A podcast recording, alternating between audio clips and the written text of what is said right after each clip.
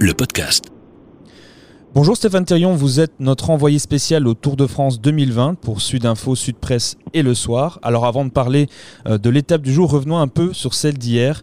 Euh, ce jeudi, on s'attendait peut-être à voir des Roglic ou des Alaphilippe et finalement, est-ce qu'on reste pas un peu sur notre fin concernant les favoris?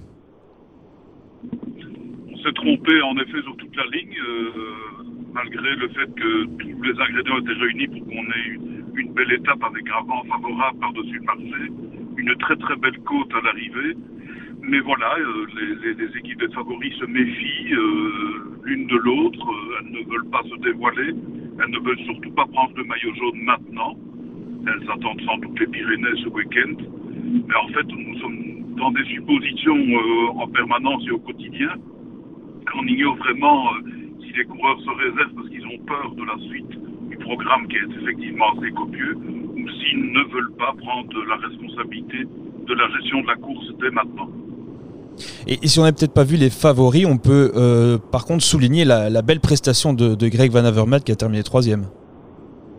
Greg Van Avermaet a beaucoup d'expérience, il connaît la course, ça fait 15 ans qu'il est dedans, et il a bien senti sans doute hier matin que l'occasion était belle pour lui d'essayer, puisque on, sent ça quand on est coureur et qu'on connaît les éléments euh, d'une équipe à l'autre, qu'il y a moyen de, partir dans une échappée sans qu'elle ne soit reprise. Malheureusement pour lui, la, côte finale était vraiment trop trop compliquée. C'était vraiment pour de purs grimpeurs euh, en démonstration comme Lutsenko et Rada qui étaient de loin les, meilleurs grimpeurs du groupe. Mais bon, néanmoins, la troisième place de Van Avermaet est et le fait qu'il ait pu être virtuel maillot jaune est un magnifique résultat dans une étape comme celle-là.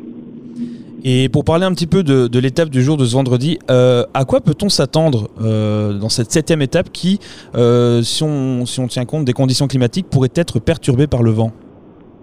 Ben Là encore, hein, on est dans les devinettes du, quotidien, donc on, on, finira nous aussi dans ce podcast à, se poser des questions pour savoir si nous sommes dans le bon. Mais si on prend les choses de manière logique, cette étape est réservée aux sprinteurs parce que l'arrivée euh, est, taillée euh, pour, eux. Euh, la dernière fois, c'est d'ailleurs Cavendish qui s'est imposé, donc sur un parcours presque semblable. Sauf que, petit bémol et restriction, c'est effectivement du vent qui est annoncé. Ici, en me dirigeant vers le départ, je n'ai pas encore vu un poil de vent, mais bon, par contre, il va faire très chaud. Donc ça aussi, c'est un autre élément. Ça peut être euh, l'occasion aussi, encore une fois, pour une échappée de partir. Pourquoi? Parce que les équipes des leaders, justement, dont on parlait tout à l'heure, ne vont certainement pas bouger aujourd'hui. Elles se réservent pour le week-end pyrénéen. Donc il y a deux options. L'échappée qui va au bout euh, avec euh, des gars qu'on n'a pas encore vus, des équipes surtout qu'on n'a pas encore vues. Soit, la, soit, soit on ira vers un sprint passif ce qui est plus probable étant donné que les occasions pour les sprinteurs sont tellement peu nombreuses que c'est le moment d'y aller aujourd'hui. Par exemple pour euh, Caleb Ewan ou Wout Van Aert, que je ne néglige pas dans, mon pronostic aujourd'hui. D'accord, bah écoutez, merci beaucoup Stéphane euh, d'avoir répondu à nos questions euh, et bonne septième étape à vous. Le podcast.